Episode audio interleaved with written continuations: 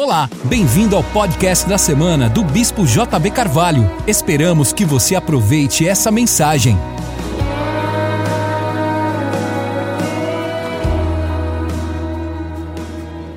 Eu quero fechar as duas últimas mensagens com a minha introdução e logo depois emendar com o tema sobre relacionamentos, sobre vontade de Deus, telema e bolema. Mas eu quero é, fechar as duas últimas semanas. Eu falei sobre os defensores dos portões, os guardadores das portas, que vai ser justamente o tema da nossa conferência de setembro, 13, 14 e 15. Aqueles que estão nas portas e que têm as chaves para abrir ou fechar. Os defensores, os guardadores dos portões. E eu estava ouvindo o Vichal hoje, falando sobre reforma. Ele diz que a reforma liberou nações inteiras da tirania política.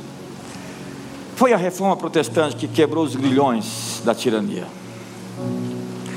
Um movimento espiritual que nasceu no coração de um professor universitário, Martinho Lutero. Ele protestava contra a corrupção da sua religião. E ele e os reformadores são responsáveis por criar um sistema político que mais tarde o iluminismo chamaria de democracia. Se você vai até a África do Sul em um vilarejo, não quero entrar em discussão se a democracia da Grécia ou não, eu posso até falar sobre isso. Vemos um, monumento num vilarejo da África do Sul, um movimento chamado Huguenot. Huguenot era o cristão da França. Tem uma a imagem ampliada dessa mulher, dessa figura feminina. Então você vê essa estátua que representa muito mais a liberdade política do que a estátua da liberdade. Os eram os cristãos que fugiam da França por causa da perseguição. Fala-se que a Revolução Francesa se deu também porque os huguenotes, os cristãos protestantes, fugiram por causa da perseguição e a economia caiu e aquilo provocou um dano político terrível, imediato. Um monumento huguenote não está vestindo uma coroa, porque ela não é uma deusa, nem uma rainha, como a estátua da liberdade é uma deusa romana. Ela representa pessoas comuns. Na sua mão direita, ela segura correntes que foram quebradas, e na esquerda, uma Bíblia aberta. Porque a mulher do século XVI estava segurando a Bíblia em vez de a República de Platão ou da ética de Aristóteles. Por quê? Muçulmanos e europeus já estavam estudando os clássicos gregos há séculos. E ainda assim eram governados por tiranos. Uma mulher francesa segurando uma Bíblia vernacular no seu idioma próprio seria um sacrilégio para os dias do século XIV, século XV, século XVI. Isso podia levá-la para a fogueira da Inquisição. Tiranos tinham medo da Bíblia, pois ela representava a libertação, por exemplo, de Deus que tirou do Egito o seu povo da escravidão de Faraó. Agora, por que essa mulher segurava uma Bíblia? Porque foi a Bíblia que iniciou a busca moderna de liberdade. É a Bíblia. O livro da liberdade são as Escrituras Sagradas. Martinho Lutero foi o primeiro a escrever um tratado sobre liberdade cristã em 1520. Eu estive no exato local onde ele queimou todos os documentos da igreja, então, do século XVI, rompendo definitivamente, queimando até mesmo a bula papal. O monumento honra a cruz no mais alto topo, porque a cruz empoderou os protestantes franceses a aceitarem sofrimento, exílio e até mesmo martírio em sua busca da liberdade. Os assassinos dos huguenotes, dos cristãos franceses, existe até um filme, Maria, uh, Rainha Margot, o dia de São Bartolomeu, 30 mil protestantes assassinados, no dia que o príncipe protestante casa com a princesa católica. E os assassinos desses huguenotes foram alimentados com os clássicos gregos e romanos. E isso não lhes deu nenhuma noção de liberdade de consciência ou da crença, nenhum conceito de liberdade de expressão ou de liberdade de assembleia de opinião. Todos eram sujeitos na Europa sem direito à vida ou à liberdade. A democracia nas ditas cidades-estados gregas nunca funcionou por mais de alguns anos, algumas décadas talvez. O modelo sempre se degenerava em governos ilegítimos, em golpes, em guerras. Platão experimentou a democracia grega como o caos social que assassinou o seu mentor, Sócrates. Ele condenou a democracia como o pior sistema político e promoveu o governo por um rei filósofo. Foi isso que inspirou Aristóteles a treinar Alexandre o Grande. Ele foi o mentor de Alexandre desde cedo, quando ele era pequeno. Um dos conquistadores mais impiedosos da história. As conquistas de Alexandre não trouxeram democracia, elas trouxeram ocupação e colonialismo cultural, eles eram colonizadores culturais. E assim espalharam a sua língua, a sua cultura, a sua arte e o seu pensamento. Isso é helenismo, pensar como grego, viver como grego. Mas curiosamente, em nenhum lugar que o helenismo chegou, ele chegou a inspirar a vontade de um governo do povo, liderado por pessoas comuns. A democratização da Europa começou quando os reformadores voltaram-se para a Bíblia e perguntaram: como Deus quer governar nossas nações? Os reformadores escoceses implementaram um conceito na educação bíblica que o Senhor Jesus derramou seu sangue para nos libertar, para nos fazer sacerdotes e reis. Somos todos reis, somos todos iguais, somos todos príncipes. Essa doutrina dos cristãos foi chamada de soberania popular a princípio soberania popular poder ao povo. Mais tarde, os iluministas escoceses trocaram o nome para democracia. O termo primeiro-ministro, primeiro-ministro, é primeiro diácono. Porque ministro é a palavra grega para diácono. Diácono significa, diácono é a palavra grega para ministro. Então o primeiro-ministro era o primeiro servo. Na lógica de Jesus, de que aquele que pudesse servir mais seria o maior de todos. Aquele que serve é o maior. Então o primeiro-ministro tem uma fundamentação cristã e não pagã. No pensamento político da Bíblia, quem serve é sempre o maior. Assim, no Reino Unido, e ali na Catedral de Westminster, quando você tiver a oportunidade de ir, pega o foninho, veja onde nasceu a verdadeira democracia moderna. O primeiro servo, o primeiro ministro, se tornou mais importante do que o rei. O Evangelho é que Jesus é o Senhor, e o seu senhorio acaba com o senhorio do homem. Sem o senhorio de Deus, nós escolhemos o governo dos déspotas. Sem os valores da Bíblia, nós voltaríamos à tirania. Foi a Bíblia que nos libertou dela. Quando você vê a época de Stalin, ele proibiu os livros de Dostoiévski, Os Demônios, por exemplo, que era um livro que falava sobre a libertação das tiranias. Dostoiévski era um cristão. Então, como saberemos em quem votar? É fácil. Pergunte se nós precisamos de mais ou de menos liberdade. Pergunte se nós podemos educar nossos filhos ou se o Estado quer ser dono deles. Se nós devemos ter mais ou menos regulações, mais ou menos impostos. Senhor candidato, você é a favor de mais ou menos impostos? Mais ou menos leis. Você sabe como que a Inglaterra se libertou da corrupção? Diminuindo o tanto de leis, era lei para tudo. É regulação demais. Mais ou menos Estado, o que o senhor quer? Mais ou menos Estado. Nós temos Estado demais. Iniciativa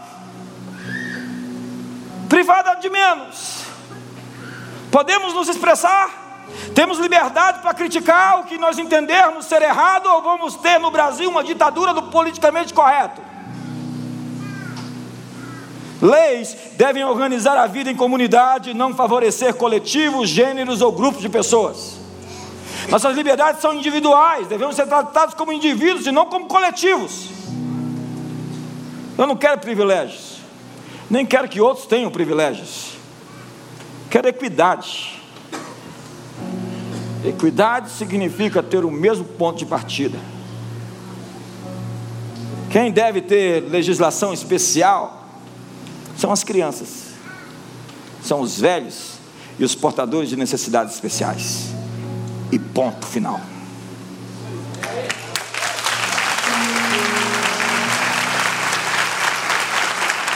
Então, não existe uma autonomia radical absoluta. Todos nós estamos sujeitos às leis da física, como estamos sujeitos às leis, da, leis morais. Em educação moral e cívica, ou SPB. Geração Y fica assim, tipo. O que aconteceu no Brasil que não se ensina mais essas coisas nas escolas? Senhoras e senhores, fomos aparelhados. Em educação moral e cívica, ou SPB, nós estudávamos que o seu direito termina onde começa o direito do outro. Então, senhora, mãe, que tem um filho no seu útero, seu direito de decidir termina quando começa o direito do bebê a existir.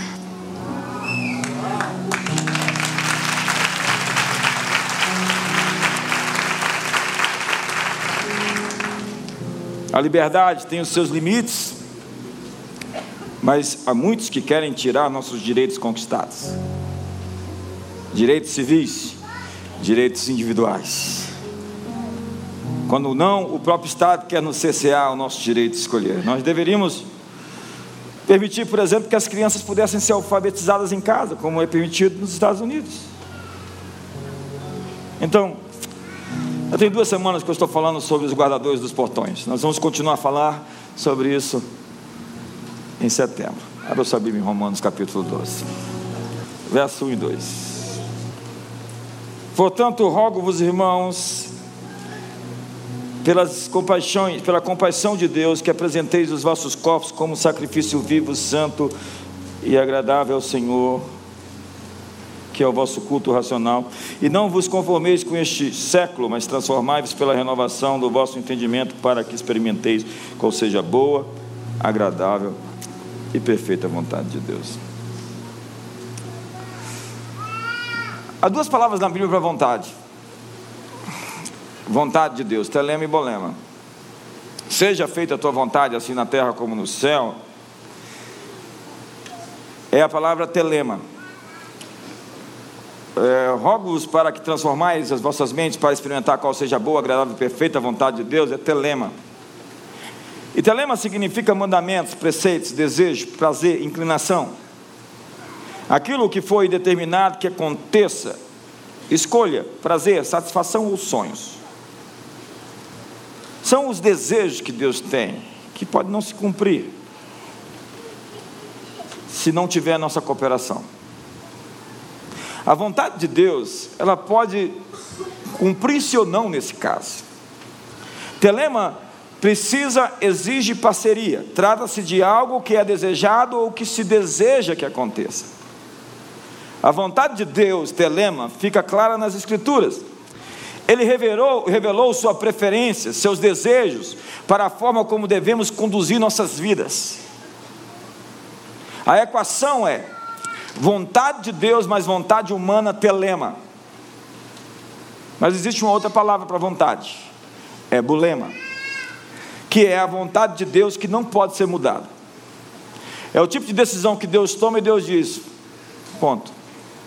Isaías 46, verso 9 diz: Meu conselho ficará de pé, farei toda a minha vontade. Deus diz: Eu vou fazer a minha vontade, ponto. Bulema é aquilo que Deus vai fazer com ou sem a minha cooperação.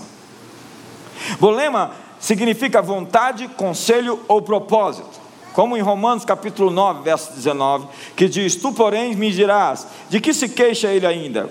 Por, pois quem jamais resistiu à sua bulema? Quem jamais resistiu à sua vontade? Agindo Deus, quem impedirá? A soberania é que Deus pode fazer sua vontade prevalecer, não importa o que aconteça. Ok? Olhai para mim e sede salvos, diz a Bíblia. todos os limites da terra, porque eu sou Deus e não há outro. Por mim mesmo tenho jurado, da minha boca saiu o que é justo, e a minha palavra não tornará atrás. Diante de mim se dobrará todo o joelho e toda a língua jurará. Há coisas sobre a vontade de Deus para você que não vão acontecer se você não cooperar com Deus. Há outras coisas que não há nada nem ninguém que vão impedir Deus de fazer. E há coisas que Deus não quer a sua vontade, a vontade dele, senão a sua vontade. Isso é novo para alguns. Eu gosto do que diz o Bill Johnson, no seu livro Sonhando com Deus, que nós vamos lançar pela editora, acho que no próximo mês. Deus espera pelos sonhos da sua igreja. Você não é criado como um ser autômato, robotizado, alienado. Você é criativo.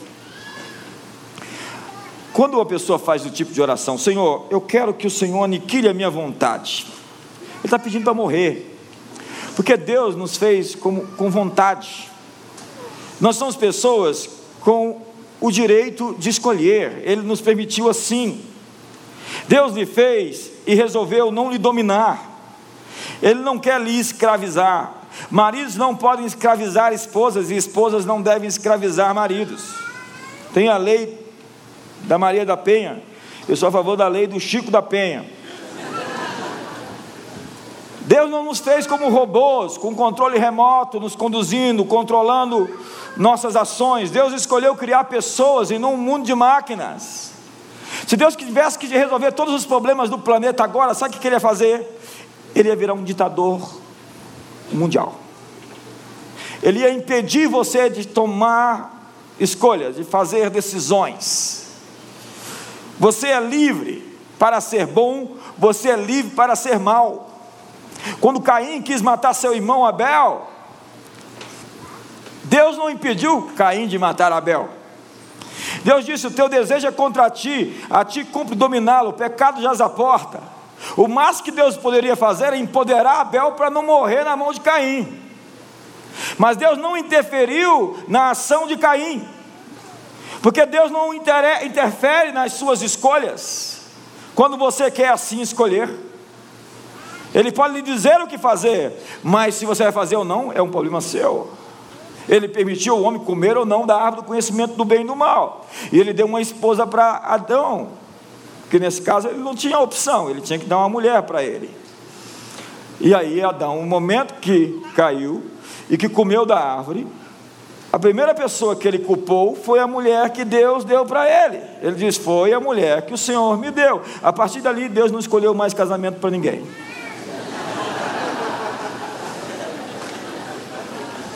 Então, se você está perguntando, Deus, escolhe para mim, com quem que eu vou me casar? Deus diz: se vira, escolhe você. C.S. Lewis diz que o livre-arbítrio torna possível as pessoas serem más. Você não pode ser livre a não ser que você tenha a possibilidade de escolher entre o que é certo e o que é errado. Amor que não é dado como escolha não é amor. Bondade que onde não existe escolha é tudo menos bondade. A alegria que não é espontânea e livre é mentirosa. Aí, fica feliz, fica feliz, sorri, sorri, sorri, sorri agora. Ei, me ama, me ama, me ama, me ama. A mulher fala: Me ama, me ama, me ama. Fala que me ama, fala que me ama, fala que me ama. O marido ouve isso o dia todo e depois diz para ela: Olha aqui, mulher, no dia que eu casei, eu falei que te amava. Se eu mudar de ideia, eu te aviso. Se sou programado como uma criatura que não tem escolha, qualquer gesto de amor ou bondade é falso. Deus sabia que suas criaturas usariam sua liberdade de forma perversa e errada, mas mesmo assim ele acreditou que o risco valeria a pena. Então ele criou Lúcifer. Ele sabia quem ia Lúcifer se tornar? Claro, Satanás. Ele não criou Satanás, ele criou Lúcifer.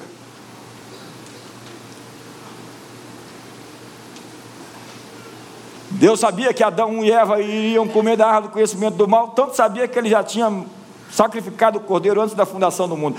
Antes do pecado existir, ele já tinha promovido todo o plano da redenção para redimir a humanidade. Porque ele acreditava que valeria a pena. Mas o problema nosso é que nós temos filhos às vezes e nós queremos tomar decisões que eles têm que tomar por si mesmos. E quando eles chegam em momentos de crise, de decisão, onde eles estão sozinhos, eles não têm mais papai, não tem mais mamãe. E a mamãe controlou tanto a vida do rapazinho, que o rapazinho agora fala: oh, mãe, é. E agora? Mamãe não está lá, não. O que você vai fazer? Fica sem ação, incapaz de fazer escolhas e tomar decisões. Essas escolhas que seus filhos, quando crescem, eles vão ter que é, é, ser instruídos por você até que eles tenham uma maior autonomia. À medida que os filhos crescem, eles vão ter mais autonomia. Mas existem escolhas que os filhos, por exemplo, não podem tomar até que eles tenham autonomia para fazer isso. Você não dá a chave do seu carro para o seu filho de 12 anos dirigir. Se você faz isso, você é um irresponsável. A liberdade tem um alto risco. O risco de quem de que se use a liberdade que você dá de forma errada. A mensagem do evangelho é arrependa-se, pois o reino de Deus está próximo. Faça-se a sua vontade na terra como no céu. Uma verdade é a vontade de Deus não está sendo feita na terra. Como você quer me dizer então que o Deus soberano não está fazendo sua vontade na terra? Exatamente.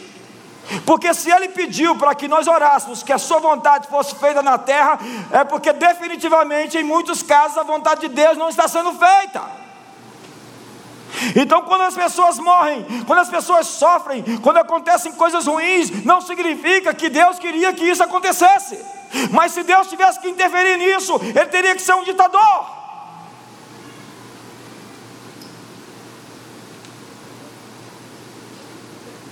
Barulho do cérebro de vocês. Não é tudo que acontece que é vontade de Deus. Por favor, dizer que todo mal que acontece é vontade de Deus seria o mesmo que dizer que Deus é autor do mal. Ele pode fazer cooperar conjuntamente todas as coisas para o bem. Ele pode pegar o estragado, o arrebentado, o trauma, a dor, a perda, o prejuízo, tudo isso e converter em bem. Ele é especialista nisso, acredite. Para dominar tudo, Deus tinha que ser um déspota, ele podia controlar tudo.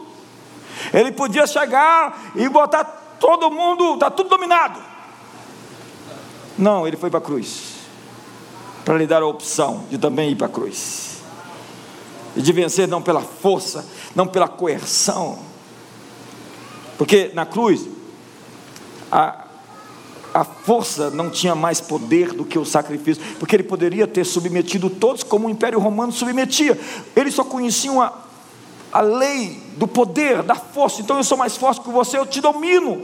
Quando Jesus morreu na cruz, ele criou uma civilização onde não se é o forte que governa, mas é a verdade, são valores, são princípios, é uma ética superior à força. Eu acho que você entendeu ou vai entender. Deus está no comando, mas Ele nos deu o controle. Porque nós temos que abandonar nosso universo fatalista, de que as coisas têm que acontecer e vão acontecer, e nós não vamos nos mover. É por isso que nós temos temas como esse: acelere o seu futuro. Porque o seu futuro deve ser provocado. Se você não provocar, seu milagre não vai acontecer. Nós proclamamos agora que agosto é o mês da santificação. Se você não entrar no ritmo, no time, como nós estamos propondo, de jejum, de oração, de consagração, de busca, você não vai provocar aquilo que Deus quer realizar, porque Deus espera uma cooperação, os céus esperam a ordem da terra, o que vocês ligarem na terra será ligado nos céus. A mulher do fluxo de sangue, se ela tivesse ficado parada, ah, eu já tentei todos os tratamentos, já fiz de tudo, não vou mais fazer nada, ela tinha morrido lá com o seu fluxo de sangue, mas ela invadiu a multidão, ela quebrou os protocolos, ela entrou sangrando, tocou na hora de Jesus e saiu curado. E Jesus disse: Vai, a tua fé te salvou. Ei, foi a tua fé, foi o seu movimento. Você provocou isso, foi você quem fez isso acontecer.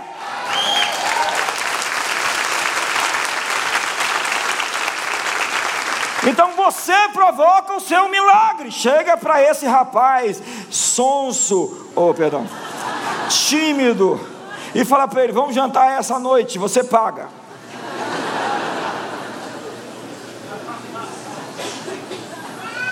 Porque se ele rachar a conta com você, já é o sinal dos tempos. Some com ele da tua vida. Porque vai ser a vida inteira esse munheca, samambaia, solvina, pão duro. Esse avarento. Cujo Deus é o dinheiro. E se ele te levar no copo sujo, no morte lenta, no cai duro, já é outro aviso, irmão. É incrível ter que falar para minha irmã, dá uma cutucada nele e fala, vamos jantar hoje. Você paga. Boa palavra, irmão. Provoque. Se move em jejum quando Daniel começou a jejuar 21 dias, ele sacudiu o império. Seu quarto de oração, é o quarto de guerra, onde você move os céus pela sua família, por essa cidade, por esse país. Você move mundos quando você se põe na brecha, quando você ora, quando você clama a Deus. Deus quer renovar sua mente para que você possa desfrutar da sua vontade. Escravos obedecem por medo, amigos obedecem por amor. Deus falava a Moisés face a face, assim como um homem fala a seu amigo. A Bíblia diz que Abraão era amigo de Deus. Amigos têm informações privilegiadas, amigos influenciam decisões. Primeiro, amigos têm informações privilegiadas. Quando você anda em alinhamento quântico, esse é o tema do meu próximo livro, você sempre está um passo à frente um passo à frente, sempre. Um passo à frente, sempre. Você não é pego desprevenido, porque Deus não fará nada sem revelar aos seus servos, os profetas. Então você sempre está um passo à frente. Você não é pego desprevenido, porque você está em relacionamento com Deus. Então Deus vai destruir Sodoma. E Deus diz: Ei, ei, ei, Abraão, porventura eu faria alguma coisa sem falar com, primeiro com meu amigo Abraão? Então, Abraão, eu vou falar, vou destruir Sodoma. Mas, Senhor, que conversa é essa destruir Sodoma? Se tiverem 50 justos, ah, então eu não vou destruir mas e se tiverem 40, então eu não destruirei? E se tiverem 10? Se ainda tiverem 10, eu não destruirei. O problema é que não tinham 10. É Moisés conversando com Deus: Tu vai destruir o teu povo? É incrível como essa é a relação de Deus com os homens. Um Deus que se permite ser questionado.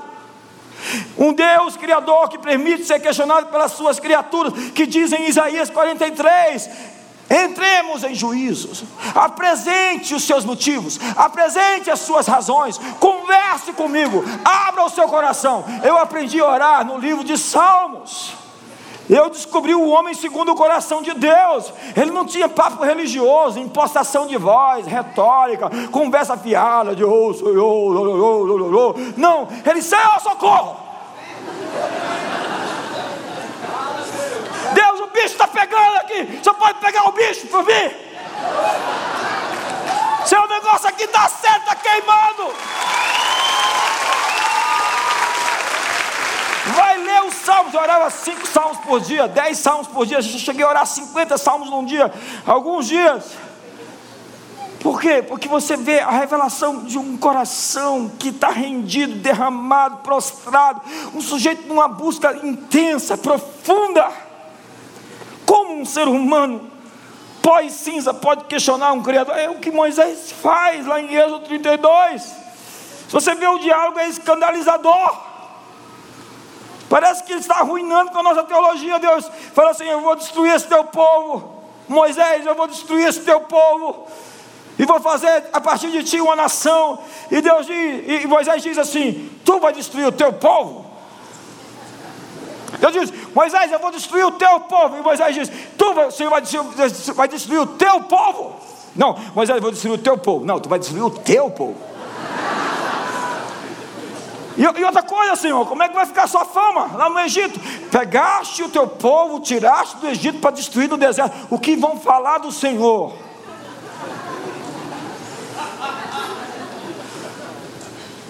Aí Deus diz assim: Tá bom, eu não vou destruir mais o teu povo. Não, não vou destruir mais o meu povo. A Bíblia diz: então o Senhor se arrependeu do mal que dissera havia de fazer ao seu povo. Êxodo 32, verso 14. Deus nos chama para orar, porque Deus nos chama para participar da sua obra criativa. Nós somos parte da ordem criada e parte da ordem criativa. Deus restringe sua força para ter um relacionamento com seus filhos. É verdade que Deus tem planos e ideias muito específicos que nós não temos a chance de mudar. Quando Ele vai fazer algo, Ele faz ponto. Ele é Deus, Ele é soberano. Se Ele cancelar uma das suas ideias, é só porque Ele tem uma ideia melhor em mente para você. Entenda que a bênção tem 30, tem 60 e tem 100 por um. Ele pode até te indicar, ei, esse rapaz aí que você quer casar é só 30 por um para você. uns 100 por um. Suas, você está reclamando das suas, da, das suas circunstâncias, reclame das suas escolhas. Se você está reclamando que está gordo, reclame das suas escolhas. Fecha essa sua boquinha amanhã, essa manhã na academia, vai correr lá no parque, que aí as suas escolhas vão afiar-se com aquilo que você quer para a vida. Você está reclamando que não está é, é, rendendo o suficiente, reclame que você não estudou o suficiente, que você fugiu da escola, que ao invés de ler os livros, você estava lá na, malandrando. Entenda, nosso Deus nossa fé é uma fé inteligente, de um Deus inteligente, um Criador superior, é incrível como essas pessoas. O meu segundo capítulo do livro é ancestral inferior, ou versus ancestral superior. As pessoas querem se idealizar com um ancestral inferior, numa evolução mecanicista e essas coisas todas. Ei, o nosso Deus que criou esse mundo, essa ordem, é inteligente, ele nos deu um cérebro para pensar, ele quer interação inteligente. Ele quer que você participe. Ele diz: se você perdoar alguém, eu também vou perdoar. Deus interage com suas escolhas. Se vocês ligarem na terra, eu concordarei no céu. Essa visão esclarece o mistério da oração. A oração é a participação na agenda de Deus. Lembra de Manassés, um corrupto, um, um, um, assassino dos seus próprios filhos. Ele se arrepende, ele ora e Deus muda sentenças contra Manassés. Acabe recebe uma sentença e um juiz se veste de pano de saque. Deus envia o profeta e diz: oh, nos seus dias isso não vai acontecer. Deus quebra uma sentença que tinha sido proferida, uma palavra de Deus que tinha sido direcionada, foi revogada, porque alguém entrou na intercessão. Lembra de Ezequias? Ele põe a cara no pó na verdade, a cara na parede, depois que recebe uma sentença de morte, e Deus manda o profeta voltar e dizer: Ele orou, e então aquilo que foi dito está revogado, uma nova palavra está sendo dita, vou te, te dar mais 15 anos. A oração tem o poder de mudar realidades. Vai, a tua fé te salvou, você é capaz de provocar milagres, você consegue até se adiantar na linha de, do tempo, como a mulher cirofenícia. Jesus disse: eu não fui enviado senão as ovelhas perdidas da casa de Israel. Jesus não se vê fora das fronteiras de Israel, a não ser em duas ocasiões. Ele estava pregando para os judeus, a sua missão tinha um público-alvo, ele pregava para os judeus, a igreja iria pregar para os gentios. Chegou uma cananeia procurando, e ele ignora a Cananeia, porque ele não tinha uma mensagem para Cananeia, seu público-alvo não era a Cananeia, ela era uma estrangeira, então ela ultrapassa os discípulos, ela provoca Jesus, Jesus não quer conversa com ela, e depois que ela o incomoda, ele chama ela de cachorra. Eu não vou pegar o pão dos filhos e dar para os cachorros. Então ela se humilha, se joga no chão e diz: Mas até os cachorrinhos comem das migalhas que caem da mesa dos seus senhores. Aí Jesus, é, aí você pegou pesado. Nem mesmo em Israel viu uma fé desse jeito. Vai! A tua fé te salvou. Foi ela quem provocou o milagre. Ela não ficou de tititi amarguradinha porque foi machucada pelo pastor, o psicopata anterior lá, sei lá onde que ela viveu. Ela não ficou machucada pela ofensa porque foi chamada de cachorra. Não, ela se humilhou, se jogou aos pés de Jesus e saiu com aquilo que estava buscando. Ela provocou. Jesus disse: Foi você, a tua fé quem provocou esse milagre.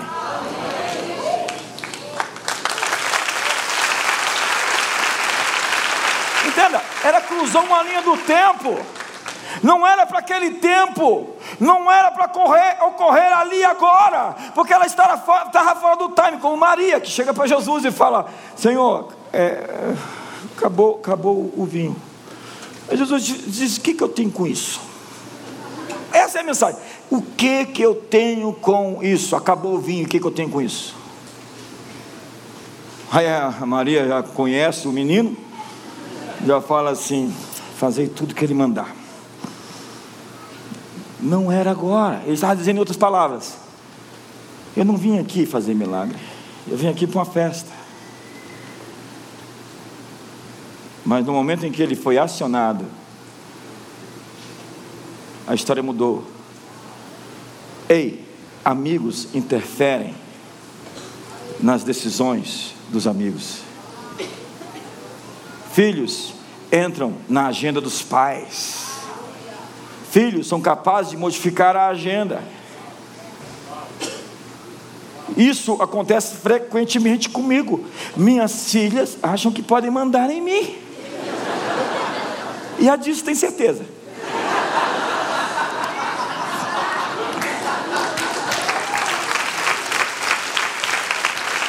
Bíblia diz: Pedi, pedi, dá-se-vos-á. Buscar, encontrareis. Batei, a porta se abrirá. Por que, que Deus manda você pedir? Deus está falando: provoca. Deus está dizendo: ei, vai lá. Insiste, vai mais uma vez, lança as suas redes de novo, vai mais fundo. Não funcionou com uma semana de jejum, vai funcionar com 14 dias. Se não funcionar com 14, vai com 21 mesmo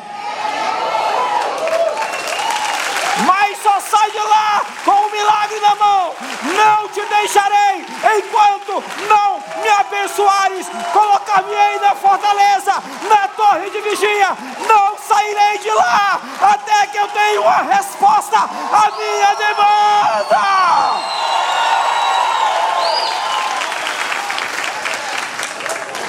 Deus deseja um relacionamento intenso. Nosso Deus é intenso. Você com Deus deve ter uma relação inteligente e intensa e não religiosa. Essa capa religiosa tem que ser jogada fora. Para de fazer encenação de oração. Na oração vale muito mais coração sem palavras do que palavras sem coração. Fica querendo orar bonito para os outros ouvirem? Deus não ouviu. Na verdade, ele ouviu e falou. Agora eu vou assim, papai, socorro, Senhor. Senhor, responde, responde, responde essa afronta. Foi isso que aqui fez. Responde, olha aí, eu recebi uma carta do diabo. Deus, responde essa carta. Olha aí, Senhor. O que, é que o inimigo está querendo fazer? Oração é isso. É pôr para fora o que está dentro. É falar como se sente. É tão difícil isso porque tem gente que não consegue falar o que sente. Orar é como ouvir a batida do seu coração, ver o mundo pelos seus olhos, mergulhar na sua intimidade, entrar na sua presença e descobrir seu mundo glorioso, seus desejos para o nosso mundo, é pegar seus blueprints, suas plantas para o mundo, as suas ideias, os seus sonhos, é sentar na sala do seu conselho, é ouvir o que ele deseja fazer e seguir. Esses dias Deus está falando comigo diretamente, de uma maneira muito específica. Eu acordei de madrugada esses dias com atualizações frescas.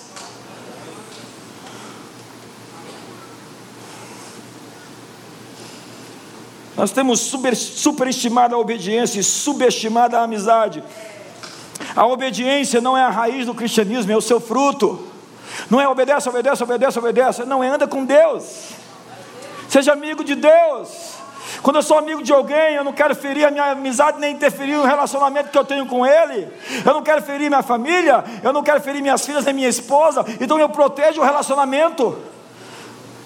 Cristianismo é proteger seu relacionamento com Deus. Então eu não vou falar nada que ofenda a santidade de Deus. Eu não vou fazer nada que ofenda a santidade de Deus. Eu estou andando com Deus. Então eu quero que nada interfira na minha relação com Ele. Esse é o espírito do amigo. Amigos não estão preocupados em desobedecer. Eles querem sustentar a relação que para eles é preciosa. Jesus disse: Eu já não vos chamo de servos, porque os servos não sabem o que fazem os seus senhores. Eu vos chamo de amigos, porque tudo quanto ouvi do meu Pai vos tenho dado a conhecer. Mas qual é o problema do servo? Servos são orientados para a tarefa, amigos são focados no relacionamento. A obediência é o principal foco do servo, amigos têm a mesma batida do coração. Enquanto o servo obedece preceitos, o amigo caminha junto ao lado. Servos trabalham para Deus, amigos trabalham com Deus. Servos trabalham para obter favor, amigos trabalham com base no favor. Deus não quis escravos, Deus quis amigos. Ele podia escravizar a humanidade, ser um déspota, mas ele foi para a cruz. Ele não trouxe consigo um trovão. Ele não é o Deus do trovão, nem o Deus matelo, ele não é Thor, ele não é Odin, não é um Deus pagão.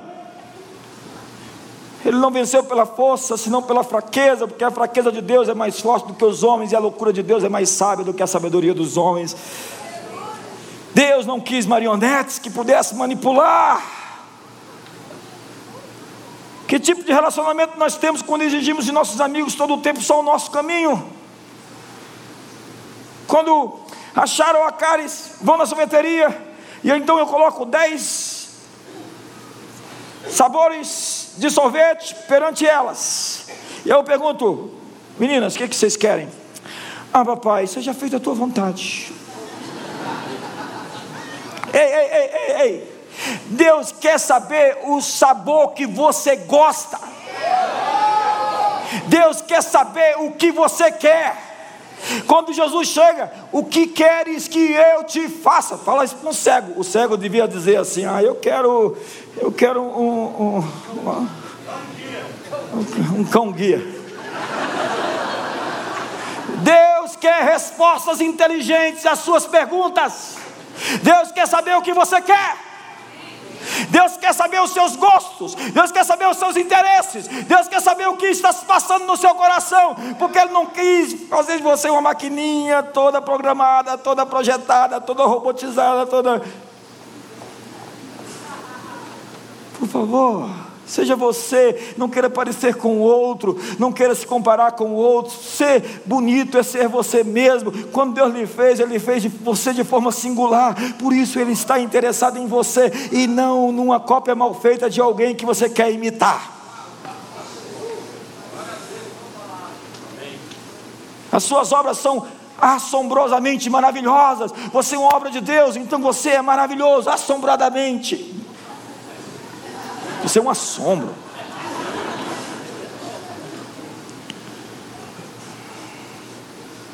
Deus nunca quis seres autômatos, Ele gosta da ideia de que façamos escolhas. O casamento da noiva do cordeiro com o cordeiro não é um casamento arranjado ou forçado. O noivo não está se casando com uma escrava mas com uma princesa. Entenda que o relacionamento com Deus é assim.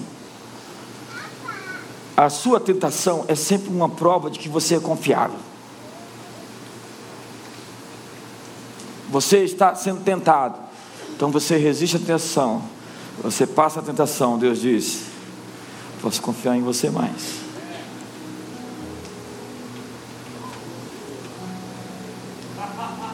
É como, é, como, é como um relacionamento de um pai com um filho. Você tem um filho pequeno.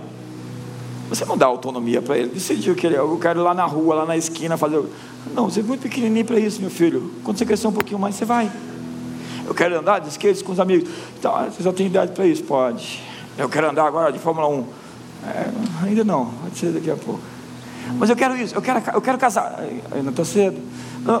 Está na hora. Quando um filho cresce e é maduro, entenda que um bebê, a oração de um bebê é dá, dá, dá, dá. E chora, e chora, e chora, e chora. Ah! Que a linguagem dele é chorar para chamar sua atenção. Já viu aquelas crianças que querem chorar, fazer pedido e chamar atenção? É, é o neném. Ele tem 60 anos e dá piti. Faz biquinho, a esposa, assim. Aí fica emburrado, Aí os dois bicudos, é casal faz isso, né? Dois bicudos não se beijam, dizia minha mãe. Então eles ficam ali, todo resistente. Ao invés de falar, ó, oh, estou me sentindo desse jeito.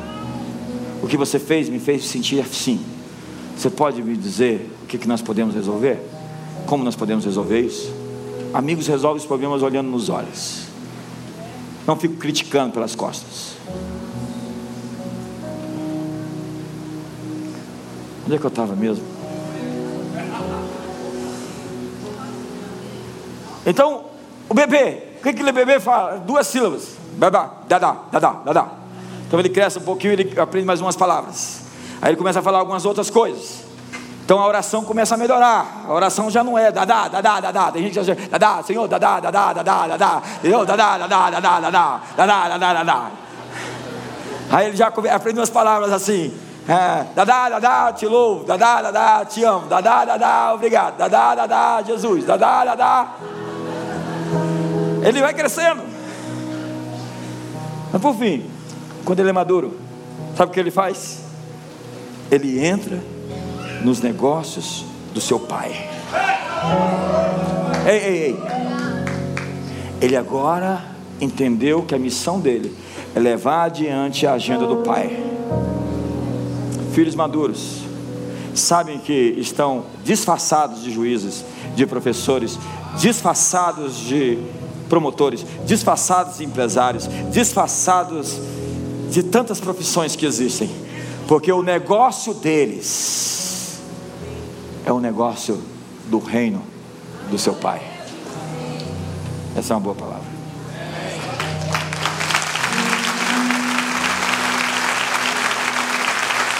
Então o pai começa a participar para os filhos os negócios do seu reino. Então ele começa a dar atribuições e promoções, porque o filho entendeu sua missão, que é reproduzir o DNA do pai.